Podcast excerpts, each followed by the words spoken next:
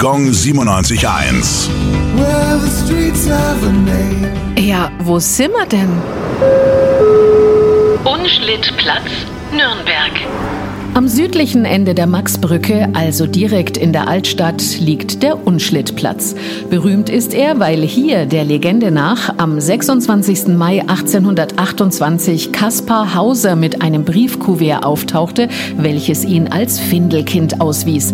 Der Name Unschlittplatz bezieht sich allerdings auf die Tatsache, dass im Mittelalter alle Metzger und Fleischer ihr Fett an diesem Platz abliefern mussten. Der Talg wurde als Rohstoff für die Herstellung von Kerzen, Seife, Schuhwichse und Wagenschmiere benötigt.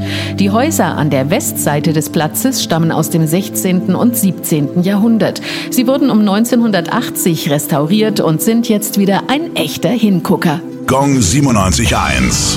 Well,